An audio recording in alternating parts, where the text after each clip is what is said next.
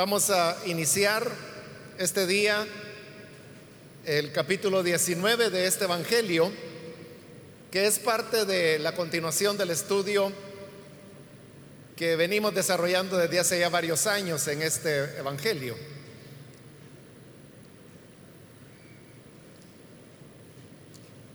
Dice la palabra del Señor en el Evangelio de Juan capítulo 19, versículo 1. Pilato tomó entonces a Jesús y mandó que lo azotaran.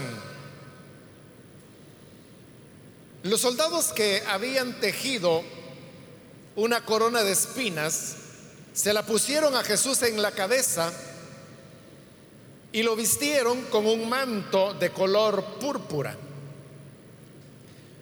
Vive el rey de los judíos, le gritaban mientras se le acercaban para abofetearlo. Pilato volvió a salir. Aquí lo tienen, dijo a los judíos. Lo he sacado para que sepan que no lo encuentro culpable de nada. Cuando salió Jesús, llevaba puestos la corona de espinas y el manto de color púrpura. Aquí tienen al hombre, les dijo Pilato. Tan pronto como lo vieron, los jefes de los sacerdotes y los guardias gritaron a voz en cuello, crucifícalo, crucifícalo. Pues llévenselo y crucifíquenlo ustedes, replicó Pilato. Por mi parte, no lo encuentro culpable de nada. Nosotros tenemos una ley y según esa ley debe morir porque se ha hecho pasar por hijo de Dios, insistieron los judíos. Hasta ahí, hermanos, dejamos la lectura. Pueden tomar sus asientos, por favor.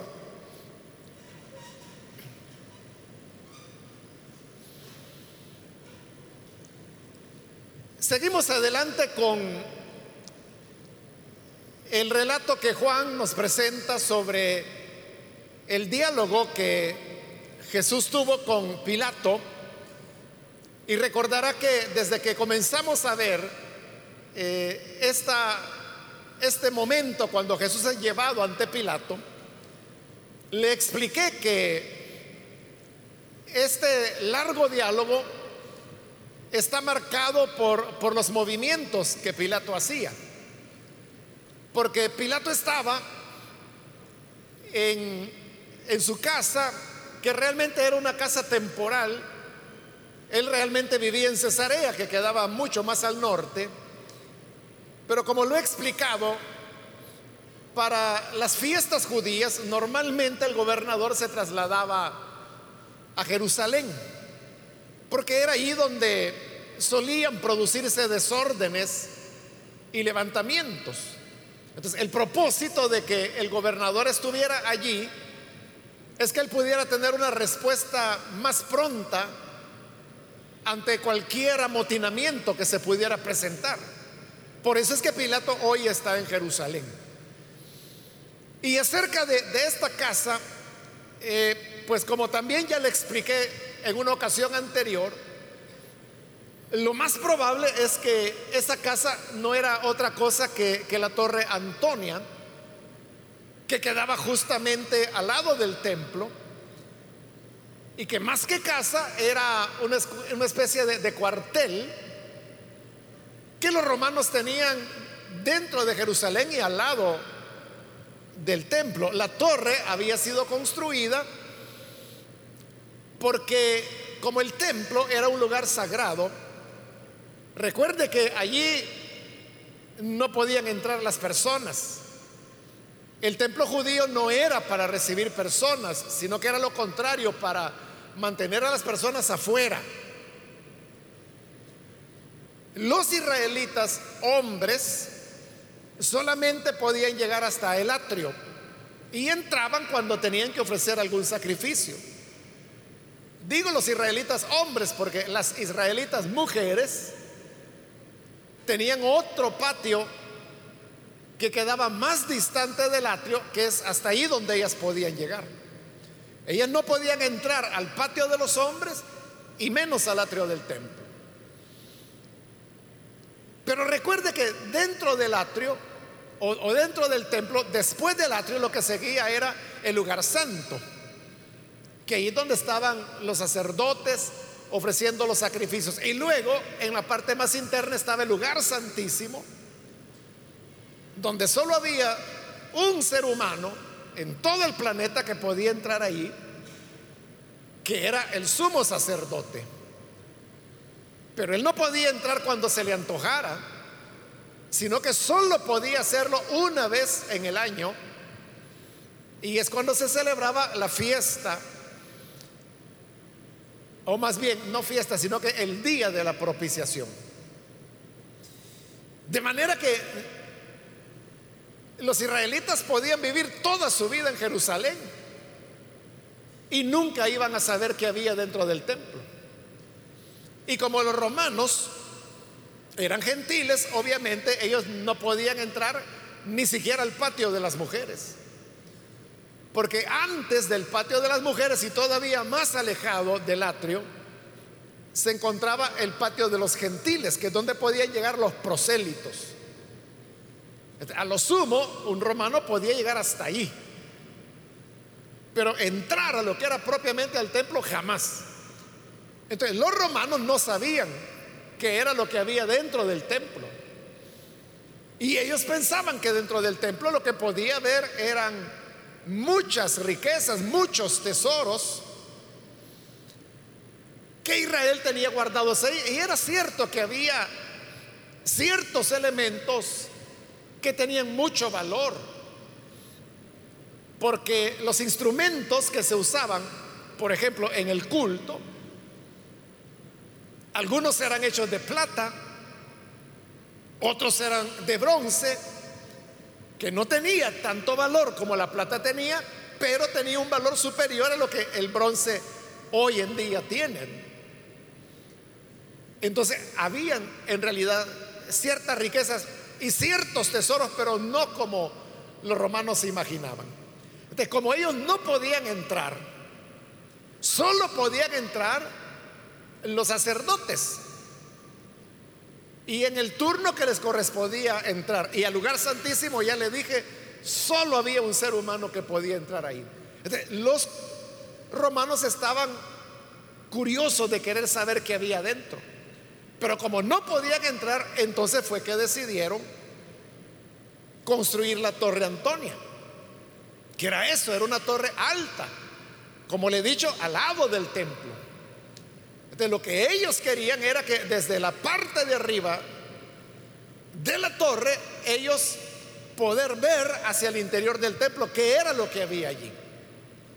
Y efectivamente lograron hacerlo. Pero la parte que ellos veían era la parte del atrio, que era donde andaban los sacerdotes y donde entraban los israelitas para ofrecer sus sacrificios. Pero lógicamente lo que era propiamente el templo no lo podían ver porque era un edificio cerrado. Cuando los judíos se dieron cuenta que los romanos estaban viendo desde arriba al templo, entonces ellos decidieron elevar todavía más el muro del templo para impedirles la vista a los romanos. Y lo hicieron. Levantaron más alta la pared y entonces ya los romanos no pudieron ver desde la Torre Antonia.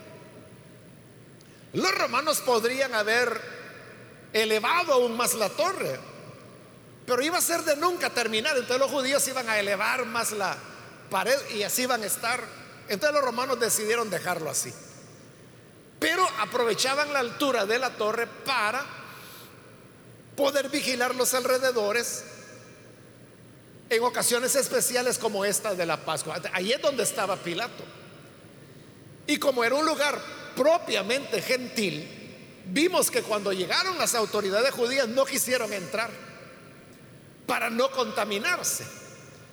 Eso obligó a Pilato a tener que estar saliendo y entrando, saliendo para hablar con los judíos y entrando para hablar con Jesús, que lo tenían adentro porque estaba capturado.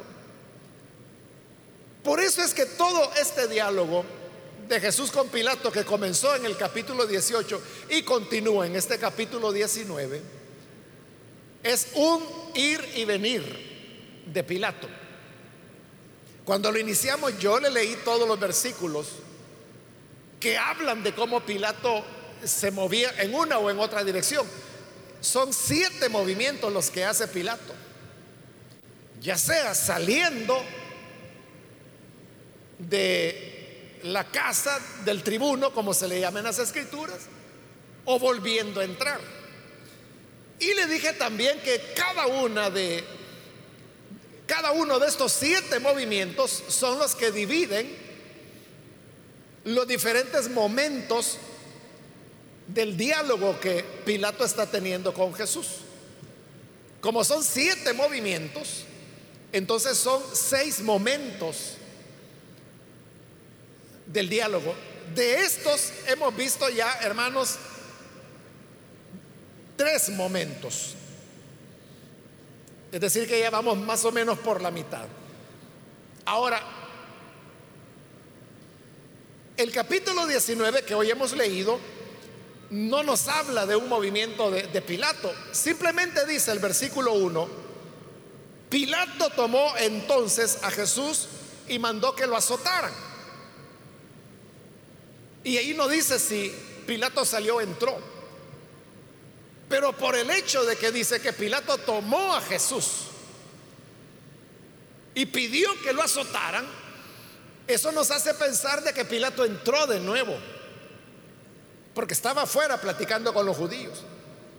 Les ofreció a Barrabás y ellos pidieron a Jesús que dejara libre a Barrabás en lugar de Jesús. Entonces Pilato vuelve a entrar y es cuando pide que azoten a Jesús. Esto se confirma por el hecho de que en el versículo 4, que también acabamos de leer, dice que Pilato volvió a salir. Entonces, si volvió a salir es que antes había entrado. Y efectivamente entra ahí en el versículo 1, porque recuerde que Jesús está dentro. obviamente Pilato tuvo que entrar. Y ahí tendríamos ya lo que sería el cuarto movimiento de Pilato, que en esta ocasión va de afuera hacia adentro.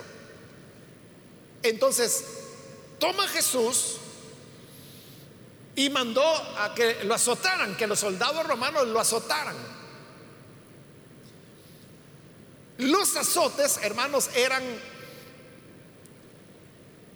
el castigo que más practicaban los romanos. Y habían tres tipos de, de, azote, aunque ya vamos a ver que azote solo se llamaba el tercero. Pero eran tres tipos que iban subiendo en intensidad. El primero, y que diríamos ser el más suave, realmente no eran azotes, sino que eran golpes que se daban con varas. A eso se refiere Pablo, por ejemplo, cuando él hablando de todos sus sufrimientos por causa del Evangelio, él dice que había sido azotado varias veces con varas. Es decir, que se trataba de un castigo romano.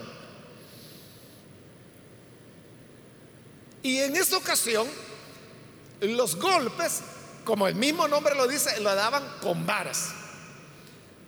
Después, en segundo lugar, y ya más severo, era latigar. Fíjese que para nosotros, hermanos, como acá en nuestra cultura, no se acostumbra latigar ni azotar a nadie. Entonces, para nosotros hablar de azotes o hablar de latigazos es lo mismo, ¿verdad? O decir látigo y azote, para nosotros es lo mismo, pero no es lo mismo. Son cosas diferentes. El látigo ciertamente era para golpear. En la época romana, los látigos estaban hechos de una tira de cuero que era con la que daban los latigazos. Es decir, que latigar era, como diríamos hoy hermanos, agarrar a cuerazos a alguien o agarrarlo a cinchazos, diríamos, más o menos. Claro que no era, hermano, como darle cinchazos que porque se enojó. No, ahí, hermano, eran eran verdugos. Hace años, hermano, recuerdo que yo vi en algún lugar tuvo que hacernos, recuerdo si era documental o qué, que estaban azotando a un hombre en África. Tuvo que ser en un país musulmán, ¿verdad? Porque los musulmanes siguen latigando todavía. Entonces, a veces salen en periódicos o noticieros ese tipo de videos. Usted sabe que lo que ellos hacen es que los ponen de rodillas. Pero le quiero decir que este hombre iba a ser latigado, le iban a dar como 30 latigazos, algo así. Pero cuando aparece, hermano, el hombre que, que era el verdugo, el que lo iba a latigar, hermano, era un hombre así como de dos metros pero fuerte, muy pesado, parecía un toro el hombre. Y él era el que tenía en la mano el látigo, es decir, que es esa tira de cuero. Pero cada vez que le daba un latigazo al hombre que estaba ahí, él se retiraba así varios metros. Y desde varios metros comenzaba a correr, pero imagínense, estoy hablando de un hombre como de dos metros, es como una locomotora que viene ahí. Y agarraba velocidad y cuando agarraba velocidad levantaba el brazo y ¡blam! le daba al pobre hombre. Un latigazo. Y ahí lo dejaban, porque hacen una pausa para que el hombre saboree el dolor. O sea, porque si le dan así, bla, bla, bla, bla, bla, uno tras otro, es un solo dolor. No, ahí, eso es latigar, ¿verdad? Lo dejan unos minutos y cuando ya probó. Otra vez, hermano, este hombrón, otra vez sale corriendo. 30 veces. O sea, esos pobres a veces se desmayan. En algunos casos han muerto.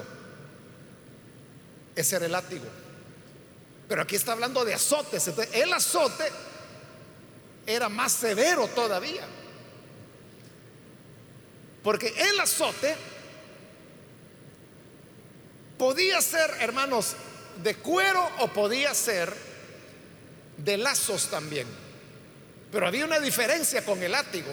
Y es que el látigo, yo le dije, era una tira de cuero. El azote no. El azote llevaba nudos en el cuero o en el lazo, Y normalmente en la punta le podían colocar varias cosas. Podía ser piezas de metal afiladas, podía ser huesos afilados, podía ser espinas. Es decir, allí a la imaginación de cada uno. Ese era el azote. Allí ya no era solamente el tema de, del golpe semejante al del látigo, sino que era que esas puntas podían desgarrar la piel de la persona. O sea, mínimamente se le clavaban en la piel al pobre hombre que estuvieran azotando. Aquí dice que Jesús ordenó que azotaran a Jesús. Es decir, que le dio el castigo máximo, el más fuerte, el más severo que podía haber. No dice cuántos azotes le dieron para los gentiles, como en este caso los romanos, no había límites en los azotes. La ley de Moisés, usted sabe que sí, ¿verdad? Tenía límites. Y el límite era que no se podían dar más de 40 azotes.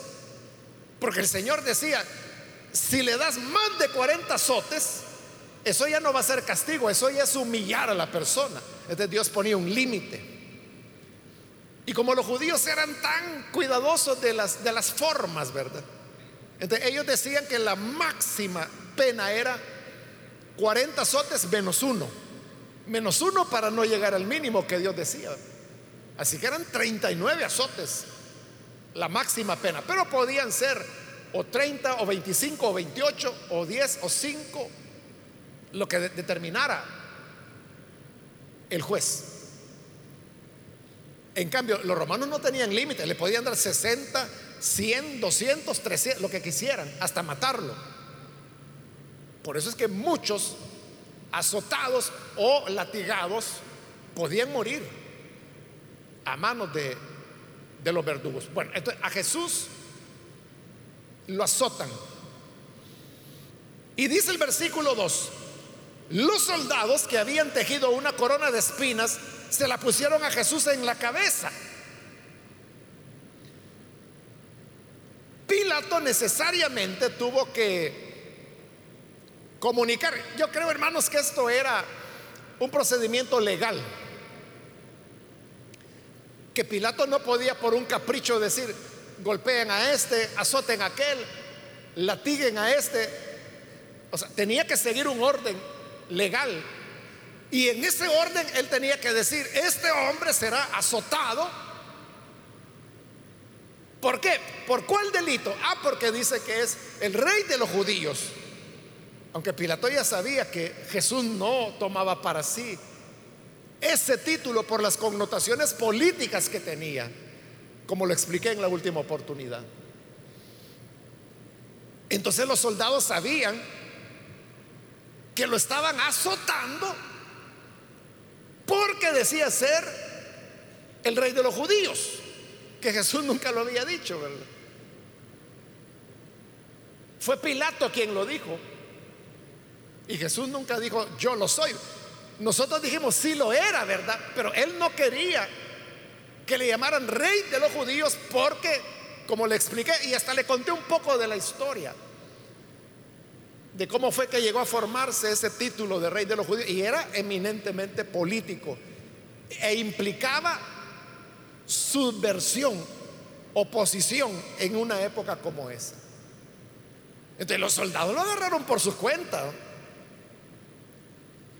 Porque si él era un opositor político, lo que iba a hacer era levantarse contra Roma. ¿Y cómo se iba a levantar contra Roma? Matando a los soldados, es decir, matándolo a ellos ajá, papito, con que vos sos el rey de los judíos, ¿no? El que pretende echarnos al mar a nosotros, matarnos, ¿no? Ah, pues ya te vamos a enseñar quién manda acá. Entonces lo agarraron por su cuenta. Y una persona condenada era una persona que no tenía ningún derecho. Bueno, de por sí, en el imperio romano los únicos que tenían derecho eran los ciudadanos romanos. La gente no. Y menos un condenado. Por eso es que están haciendo con Jesús lo que quieren, porque no solo lo han azotado, que solo eso ya le dije, era la pena máxima, la que seguía era ya la, la muerte. Que también ya le expliqué que los romanos tenían dos, la decapitación o la crucifixión. Y la crucifixión era reservada para opositores políticos, aunque la decapitación también, pero más que todo usaban la crucifixión. Ya lo azotaron, o sea, Jesús está ahí sangrante, mal herido, y todavía así hoy se están burlando de él. Entonces alguien había hecho una corona de espinas, tomó ramas de espinos y comenzó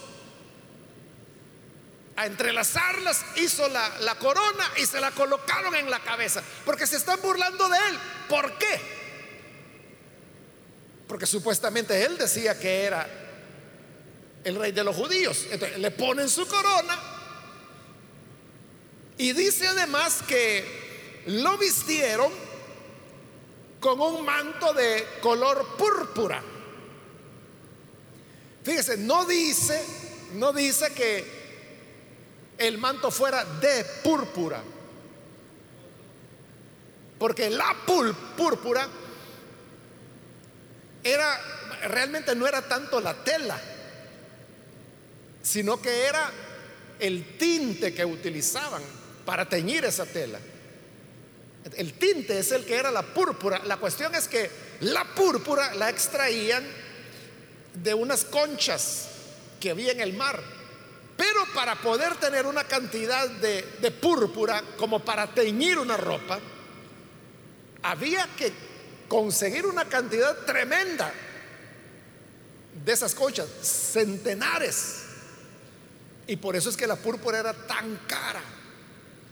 Por eso es que la púrpura solo la utilizaban los reyes, las reinas o personas que fueran demasiado, pero demasiado ricas. Entonces no, iba, no iban a usar una tela de púrpura o un manto de púrpura para ponérsela a Jesús, para burlarse de él, sino que lo que tenía dice que era el color de la púrpura. La púrpura, hermanos, era de color púrpura, de ahí donde viene nuestra palabra. ¿De cuál es el color púrpura? Viene siendo una especie de, de morado. Lo único que la púrpura es mucho más intenso, mucho más brillante el color. Es algo, o sea, no igual, pero algo parecido al añil, que, quizás es lo más cercano que nosotros tenemos aquí en nuestra cultura. Si usted ha visto eh, telas de añil, blusas de añil, carteras de añil, porque todo eso hacen los artesanos en nuestro país. Entonces, más o menos ese era el color de la púrpura. Este manto lo que tenía era el color, pero no es que fuera de púrpura. Entonces, ¿cómo tenía el color? A saber que, quién lo tenía o qué estaba haciendo. La cosa es que lo agarraron y se lo pusieron a Jesús. Y con eso le habían puesto lo que parecía ser la ropa del rey, aparte de que ya estaba coronado. Y como todo esto es una burla que le están haciendo, dice el versículo 3, que le gritaban, vive el rey de los judíos. Y se acercaban para abofetearlo. Los relatos de los evangelios acerca de la pasión de Jesús son diferentes. Porque, por ejemplo, un gran detalle que Juan no cuenta en su evangelio es cuando Jesús fue llevado delante de Herodes para que Herodes lo juzgara. Juan ni menciona a Herodes. No lo menciona juzgando al Señor. Entonces, cada evangelio es diferente. Aquí Juan, eso es todo lo que dice, que le daban de bofetadas y le decían que vive el rey de los judíos, que era el saludo que en Israel se acostumbraba cada vez que un rey era nombrado. Usted lo puede encontrar en el Antiguo Testamento, en los libros de Reyes, primero y segundo, y Crónicas, primero y segundo, muchas veces la expresión que vive el rey. Pero aquí lo están haciendo en son de broma. Otros, los otros evangelios dicen que Jesús lo habían vendado, le habían tapado los ojos y cuando lo golpeaban le decían, profetiza, adivina, ¿quién fue el que te golpeó? Era también por burlarse porque habían oído que Jesús era profeta. Entonces, como lo tenían con los ojos vendados, lo golpeaban y le preguntaban, adivina, ¿quién fue el que te golpeó? Y le daba uno, le daba el otro. Eso Juan no lo cuenta. Solo dice que le daban de bofetadas. En el versículo 4 comienza diciendo, Pilato volvió a salir. Es decir, aquí tenemos otro movimiento de Pilato. Como estaba adentro, hoy va para afuera. Este ya es el quinto movimiento que hace Pilato. Y por lo tanto, aquí está iniciando otro segmento del diálogo entre Jesús y Pilato. Entonces sale y llevaba a Jesús. Entonces le dijo a la multitud, Aquí lo tienen. Lo he sacado para que sepan que no lo encuentro culpable de nada. Esta es ya la segunda vez que Pilato está diciendo que Jesús no tiene culpa de nada. Lo está declarando inocente por segunda vez. Pero entonces aquí hay algo que no cuadra, ¿verdad, hermanos? Porque si Pilato está diciendo aquí, no lo encuentro culpable de nada, entonces ¿por qué mandó a azotarlo? Porque el, el azote, le expliqué ya, no solo era un castigo, sino que era el más severo de los castigos antes de la pena de muerte. ¿Por qué si él dice que no tiene, no ha cometido ninguna falta? ¿Por qué manda azotarlo? La respuesta, hermanos, es, esto Pilato lo está haciendo como una manera de querer librar al Señor. Porque ya probó de la primera manera y fue ofreciéndoles a quien quieren, a Barrabás o a Jesús. Y para sorpresa de Pilato, escogen a Barrabás. Por cierto, ese es otro detalle que Juan no cuenta cuando Barrabás es liberado. Otra diferencia de Juan es que los azotes, usted puede ver que aquí están antes de que Pilato lo condene. En los otros evangelios primero lo condena y después lo manda a azotar, precisamente porque ya lo condenó. Ahora, si usted pregunta, ¿y por qué hay esas diferencias? O peor, usted hace la pregunta, entonces, ¿quién tiene la razón? Los evangelios que dicen que lo azotó después de sentenciado o Juan que dice que lo azotó antes de sentenciarlo. La respuesta, hermanos, es de que lo que le he dicho en otras ocasiones, los evangelios no son libros de historia. No son libros de historia. Los evangelios son composiciones teológicas que se hicieron sobre la vida de Jesús. O si quiere decirlo de otra manera, son interpretaciones teológicas de la vida de Jesús, de quién fue Él, cuál fue su obra y cuál fue su mensaje. Entonces, los hechos realmente para ellos no eran tan importantes. O sea, no estoy diciendo con esto de que eran mentira. No. Todo esto tenía una base histórica. Pero cada evangelio, hermanos, tomó lo que quiso tomar. O cambiaban el orden de los acontecimientos o los cambiaban de lugar, porque lo que interesaba no era hacer una historia, porque en la historia usted sabe que va paso a paso y va cronológicamente, ¿verdad? Y en tal día, de tal mes, de tal año, tal cosa. Esa es la historia. Pero esto no es historia. Este es un tratado teológico. por eso es que ellos no entran en, en esos detalles y por eso es que cambian.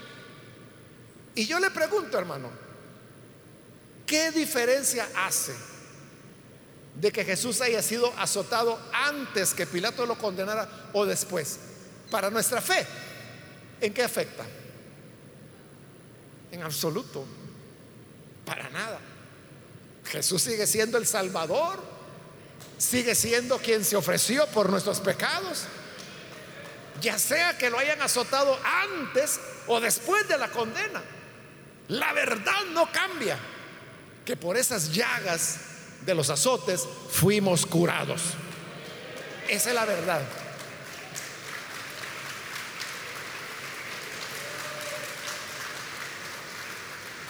Pero también hay otro elemento, hermanos, que explica esto. Y es que recuerde que los discípulos no están aquí. Todos han huido.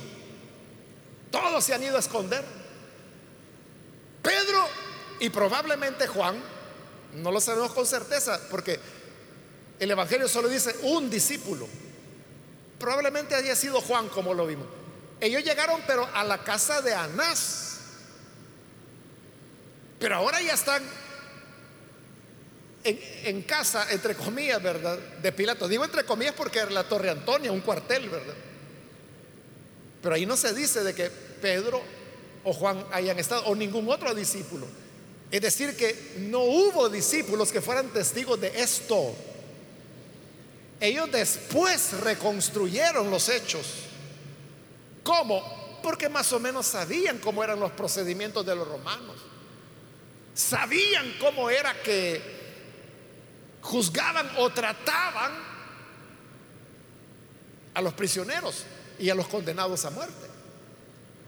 A lo mejor escucharon la historia de, de alguien que era difícil porque los que estaban ahí eran soldados romanos. Pero supongamos que alguien era amigo de un soldado romano y el, el soldado le contó esto hicimos, lo coronamos con espinas. Esos eran los datos, pero ¿qué fue primero? ¿Quién fue después? No había manera de saberlo. Y recuerde que el Evangelio de Juan se está redactando mínimo, mínimo 60 años después de esos hechos. Ya había muerto la mayor parte de gente que fue testigo de eso. Más bien ya no quedaba nadie de esa época. Ya habían muerto. Ya es otra generación la que lo está escribiendo. Entonces no nos extrañe, hermanos, de que unos digan una cosa, unos digan otra. Pero las verdades bíblicas, que son las que nos interesan a nosotros, las verdades teológicas más bien, no varían porque haya esas diferencias de detalles que responden a lo que le he explicado. Entonces Pilato, su idea era golpear al Señor, maltratarlo para que cuando los judíos lo vieran, pudieran ellos decir, bueno, ya lo castigaron, ya le dieron la pena máxima porque la siguiente ya era la de muerte. Entonces dijeron, bueno, ya le dieron su merecido. Está bien, pues hay, hay que quede. Esa era la intención de Pilato. Y por eso es que cuando saca a Jesús, dice el versículo 5, cuando salió Jesús llevaba puestos la corona de espinas y el manto de color púrpura. Es decir, que era evidente no solo de que lo habían azotado, sino que era evidente que se habían burlado de él, lo habían humillado y por eso sarcásticamente viene coronado de espinas y con el manto que era de color púrpura. Y cuando lo presenta, Pilato le dice a toda la gente, aquí tienen al hombre. Esa expresión, hermanos, de, Pilato, aquí tienen al hombre. Eh, se ha interpretado de muchas maneras. En, en, latín, aquí tienen al hombre, se dice ex homo, es decir, he aquí el hombre. Esa expresión ex homo, usted la puede encontrar en literatura, en pintura, en se usa de muchas maneras, hermano. En sentido directo a Jesús, en sentido figurado a una persona que sufre. De ahí viene la expresión ex homo, que es latín y que lo que significa es lo que dice aquí. Aquí tienen al hombre. pero ¿qué ¿cuál era la intención de Pilato cuando dijo, aquí tienen al hombre? La intención era Aquí está el hombre por el cual ustedes hacen escándalo. Pero como diciendo, mírenlo. Azotado, humillado, coronado de espinas y con un manto que pretendía ser de púrpura.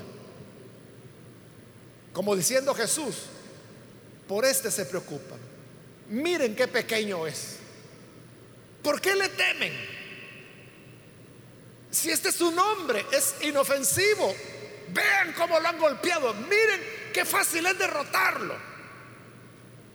Eso concuerda con la intención de Pilato, que la gente dijera, bueno, sí tiene razón, ¿verdad? No es nada más que un pobre, pobre hombre. Está bien, pues déjalo ir. Eso es lo que Pilato esperaba. La gran sorpresa de Pilato es que cuando él presenta de esta manera a Jesús, Dice el versículo 6, tan pronto como lo vieron, los jefes de los sacerdotes y los guardias gritaron a voz en cuello, crucifícalo, crucifícalo. Es la primera vez que están pidiendo específicamente la pena de crucifixión para Jesús. Porque primero solo la sugirieron. Cuando dijeron, es que a nosotros no se nos permite dar la muerte. Y ya le expliqué que la muerte que no podían dar era la, plena, la, pena por subversión. Por eso es que Pilato le fue a preguntar, ¿eres tú el rey de los judíos? Porque le estaban haciendo un cargo político. Y pero hoy lo están diciendo claramente los sacerdotes y los guardias del templo, crucifícalo. Y ya le dije, la crucifixión era una pena para adversarios políticos. Cuando Pilato oye que le están pidiendo la crucifixión, él lo que esperaba es que dijeran, pobre hombre, está bien, está bien, déjalo ir. Eso esperaba Pilato, pero le están diciendo que no, que lo crucifique. Entonces, Pilato se molesta. Y ya molesto le dice, pues llévenselo ustedes y crucifíquenlo ustedes.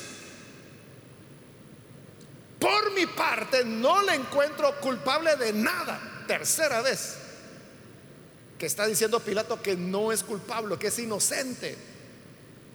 Pero como está molesto, le dice, entonces llévenselo ustedes y crucifíquenlo. Esto, hermano, puede ser la reacción de, de cualquier persona. Digamos como la gente que dice, mire, ¿y por qué no, no capturan a los ladrones y los meten presos? O sea, eso se dice fácil, ¿verdad? Pero la cuestión es que capturar a una persona solo se puede hacer si hay una orden judicial. ¿Y cómo puede usted lograr una orden judicial?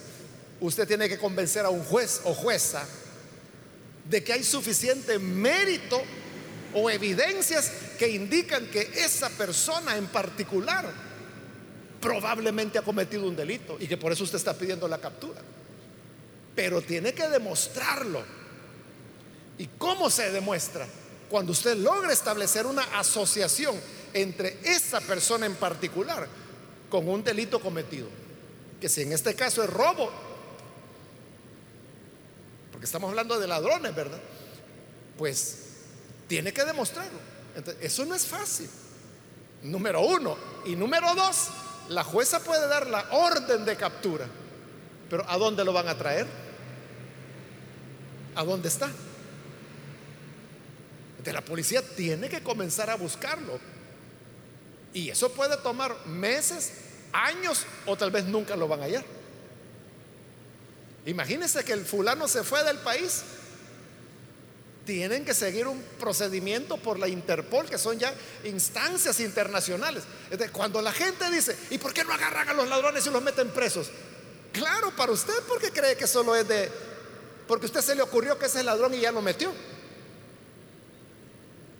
Pero si usted fuera un fiscal o un juez, o si fuera policía, usted sabría que no es tan fácil.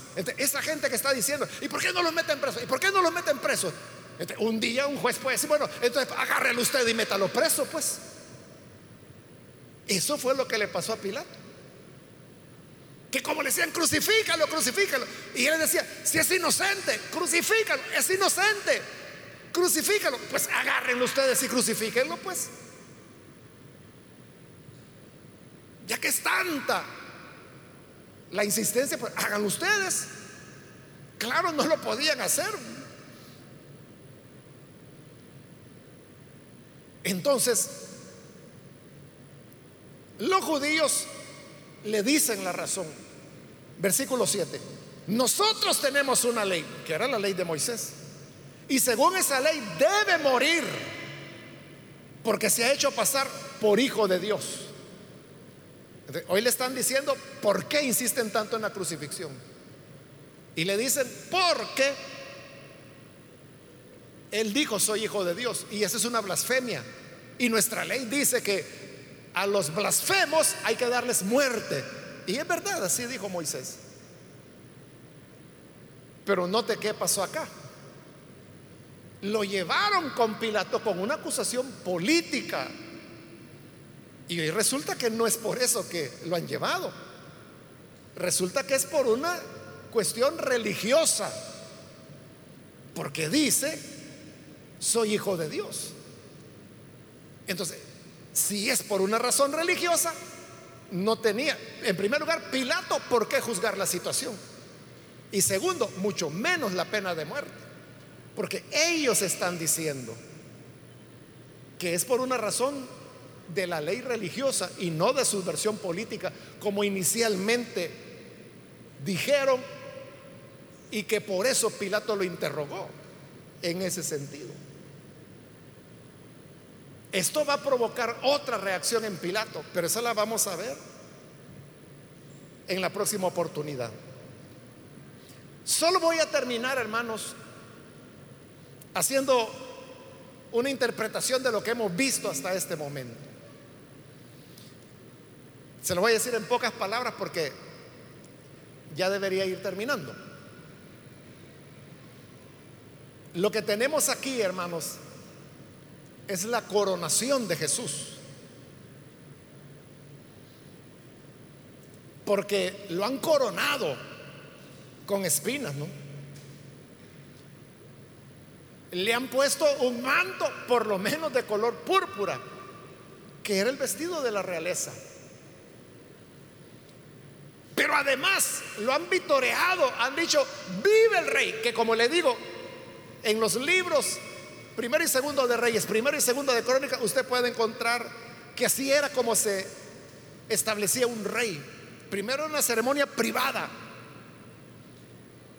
Y ahí era donde a veces se le coronaba, a veces se le ungía, a veces era una profecía, a veces era un grupo de personas que lo proclamaba, pero todos decían, vive el rey. Y es lo que los soldados han hecho, vive el rey de los judíos. Claro, de manera sarcástica. Y cuando Pilato lo presenta delante de la multitud, lo mismo hacían en el Antiguo Testamento, que ya con su corona lo presentaban delante del pueblo y el pueblo comenzaba también a elogiar al rey, diciendo que vive el rey, que vive el rey. Entonces Jesús es presentado por Pilato, coronado, con su manto real y a la multitud. Pero la multitud en lugar de decir vive el rey, lo que dice es crucifícalo, crucifícalo. Entonces, ¿qué es lo que tenemos acá? Que Jesús está pasando todo el proceso para ser reconocido como rey.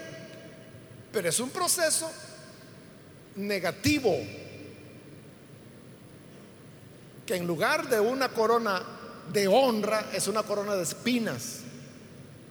En lugar de ropas reales, hallaron por ahí un manto tirado, color púrpura, y por el color se la pusieron. En lugar de elogios, recibió bofetadas. Y en lugar de que la gente dijera, vive el rey, lo que gritaron fue crucifícale. De manera que cuando Pilato dice, ahí tienen al hombre, y le dije que esa expresión lo que está diciendo es, mírenlo, solo es un hombre, es débil, está derrotado, no es poderoso, porque ahí está azotado y humillado. Entonces, este rey que Dios envió es coronado, pero es coronado en debilidad. Y es presentado, como Pilato lo dice, pequeño, aparentemente derrotado, azotado, coronado con espinas, burlado, humillado, abofeteado. Pero esa es la semilla que da paso al reino de Dios. Y que un día terminará. Como lo dijo Daniel cuando interpretó el sueño de Nabucodonosor que vio que era una piedrita. Pero esta piedrita comenzó a crecer, a crecer, a crecer, a crecer hasta que se convirtió en una montaña que cubrió el planeta entero. Esa piedrita es Jesús, que crece hasta que llena toda la tierra como las aguas cubren la mar. Entonces la enseñanza, hermanos, es que el reino de Dios, las cosas en el reino de Dios no son sobre la base del poder, de la fuerza, de la riqueza, ni de la honra siquiera, sino que el reino de Dios surge y crece a través del sufrimiento, del dolor, del desprecio, del rechazo, de la burla y de todo lo que usted sabe que el mundo hace en contra de la obra de Dios y de su Cristo. De manera que no debemos de extrañarnos cuando no seamos populares. Al contrario, hermano, cuando el mundo lo aplauda, cuando la gente diga, este sí que es una excelente persona, una excelente mujer, cuando el mundo esté contento con usted, peligro. Porque el mundo solo aplaude lo que es del mundo. Jesús lo dijo, si a mí me han aborrecido, a ustedes también lo aborrecerán. Entonces que seamos aborrecidos, rechazados, ofendidos, que el mundo se burle de nosotros, hermano, ese es un privilegio maravilloso. Porque como Pablo decía en sus cartas a los filipenses, el Señor no solo les ha concedido creer, sino que también les ha concedido sufrir por causa de su nombre. Doble privilegio, hermano. Y esa es la mayor seguridad que tenemos de que no somos del mundo, sino que somos de Cristo. Así que no se preocupe si a usted lo coronan de espinas, si se burlan, si lo golpean, si hacen sarcasmo de usted, si inventan mil mentiras, no se preocupe, hermano. Al contrario, siéntase privilegiado, porque esa es la prueba que nuestra ciudadanía no está en este mundo sino que somos de la patria que viene pronto. Amén, hermanos. Vamos a cerrar nuestros ojos y antes de orar yo quiero invitar a las personas que todavía no han recibido a Jesús como su Salvador, pero usted ha escuchado hoy la palabra y habiéndola escuchado necesita, comprende que necesita recibir al Señor Jesús como Salvador. Entonces, si usted hoy necesita al Hijo de Dios, yo le invito para que ahí en el lugar donde está, se ponga en pie, en el lugar donde está, para que podamos orar por usted. ¿Hay alguna persona que es primera vez que necesita recibir al Hijo de Dios? Póngase de pie. Y vamos a orar por usted. Solo le voy a pedir que lo haga en este mismo momento, porque tengo que terminar, pero si hay alguien, aproveche esta oportunidad poniéndose en pie. O si hay algún hermano que se alejó del Señor. Si usted ya es cristiano, pero por la razón que haya sido, se alejó del Señor de su obra y hoy quiere reconciliarse, póngase en pie también y vamos a orar por usted. Pudiera ser que se alejó,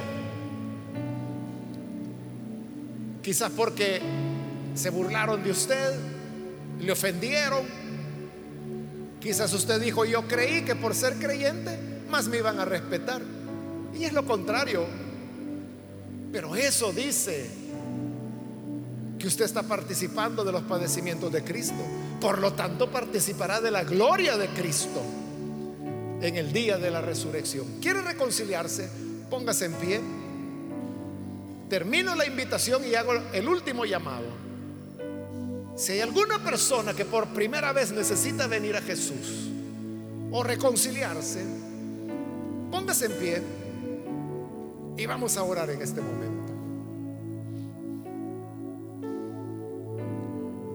El Señor nos ayude, hermanos, para que no desfallezcamos a pesar de que el mundo nos aborrece.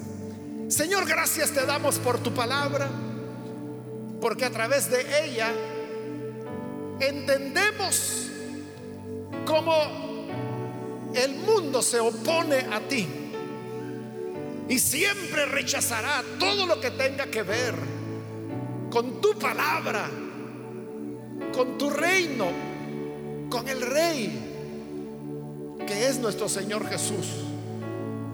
Ayúdanos, Padre, para entender estas verdades y que en lugar de entristecernos, más bien nos sintamos privilegiados, bendecidos por el hecho de ser vituperados,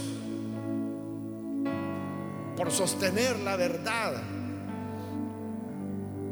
Ayúdanos entonces para que siempre seamos firmes en tus caminos es nuestra petición por Jesús nuestro Salvador. Amén.